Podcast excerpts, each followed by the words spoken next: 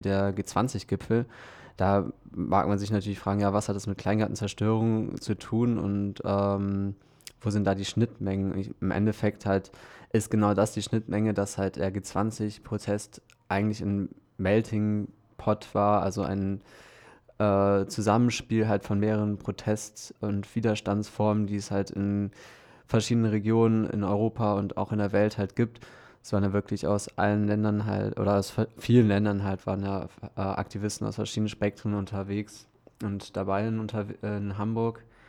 Und äh, jetzt speziell, ähm, wenn man sich jetzt so überlegt, in Deutschland, was da so für wieder, ähm, konstante Widerstandsgruppen gibt, äh, fällt mir zum Beispiel die Gorleben-Gruppe ein oder natürlich auch die äh, Leute in Berlin in der Riga Straße, äh, von der Friedel, also von irgendwelchen, also von Kiezkämpfen, wo es darum geht, irgendwie gegen steigende Mieten zu kämpfen, gegen diese Eigentumslogik. Also es waren einfach äh, viele verschiedene Protestformen und äh, Gruppen einfach am Start und ähm, deswegen äh, ist es zum einen interessant und natürlich einfach auch, ähm, weil es halt ein Kampf war, natürlich irgendwo gegen den Staat und irgendwie jeder Widerstand ist ein automatisch ein Kampf gegen den Staat in einer Art und Weise, weil man es immer mit dem Staat als Gegner in einer Art und Weise zu tun hat, irgendwie, ob es jetzt die Bullen sind, das Gericht oder die Politiker oder halt dann eben alles auf einmal. Ähm, jetzt speziell zu dem G20 ähm, wollte ich nochmal gerne einen Brief von einem G20-Gefangenen aus der Jugend, äh, Justizvollzugsanstalt Bill Werder vorlesen. Ähm, und da steht genau folgendes. Äh, momentan befinde ich mich im Knast von Billwerder in Hamburg. Ich wurde am Freitag, den 7. Juli um 19.30 Uhr in der Nähe der Roten Flora festgenommen. Mir wird unter anderem vorgeworfen, dem Staat beleidigt und die öffentliche Sicherheit gefährdet zu haben. Außerdem wird mir vorgeworfen, aktiver Teil einer 15-köpfigen Gruppe gewesen zu sein, die versucht haben soll, einen Bullen einer Beweissicherungs- und Festnahmeeinheit angegriffen zu haben. Ich verweigere die Dichotomie von Schuld und Unschuld, die uns der juristische Apparat des Staates auferlegt. Was ich sagen möchte, ist, dass ich stolz und glücklich bin, während der Revolte gegen den G20 in Hamburg gewesen zu sein. Die Freude der persönlichen Erfahrung, des Zusammenkommens so vieler Menschen jeden Alters und aus aller Welt, die sich noch nicht der totalen Logik des Geldes und der kapitalistischen Welt unterworfen haben, kann keine Form der Gefangenschaft bezwingen.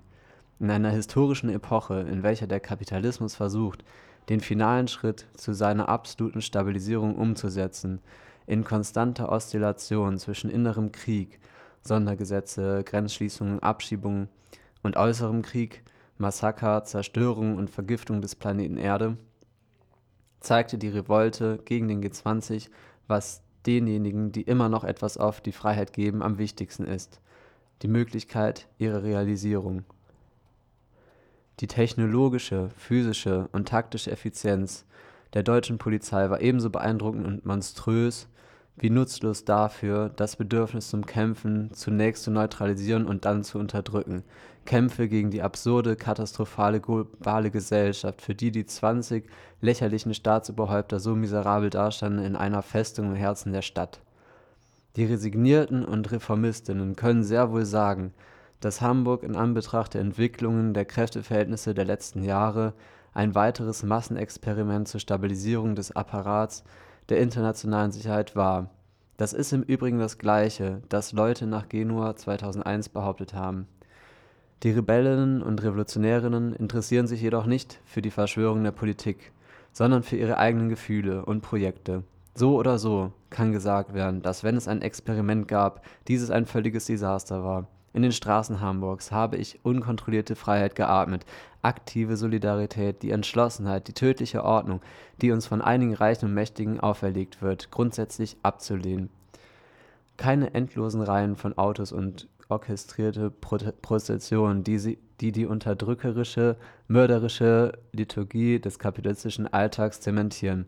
Keine verschwommenen Massen, gezwungen für den Reichtum eines widerlichen Chefs zu schwitzen und zu buckeln keine tausenden abwesenden Augenpaare gerichtet auf irgendein aseptisches Display, das unsere Erfahrung des täglichen Lebens verzerrt und entfremdet. Ich sah Individuen, die in den Himmel blickten und versuchten, ihn zu greifen. Ich sah Frauen und Männer, die ihrer Kreativität und ihren unterdrücktesten Träumen Gestalt gaben. Ich sah die Energie eines jeden, der versuchte, anderen eine Hand zu reichen und sich nicht über andere zu erheben. Ich sah den Schweiß auf den Stirn derer, die ihre eigenen Wünsche zu erfüllen suchten und nicht die ihrer Peiniger. Im Moment der Revolte ist niemand wirklich alleine. Eine kräftige Umarmung an alle Mitstreiterinnen, all die Rebellinnen, die der deutsche Staat eingesperrt hat. Leidenschaftliche Grüße an Anna, Marco, Valentina, Sandra, Sandrone, Danilo, Nicola und Alfredo. An die Mitstreiterinnen, denen im Rahmen die Operation Scripta Mainland in Italien der Prozess gemacht wird. An die Revolutionärinnen und Rebellinnen in den Knästen auf der ganzen Welt. Ein Kuss an Juan, wo auch immer du sein magst, wo auch immer du bist. Du bist immer mit uns. Solange ich lebe, immer gegen die Autorität, immer mit dem Kopf oben. Lange lebe die antikapitalistische Internationale. Für Carlo, für Alexis, für Remi, für Freiheit.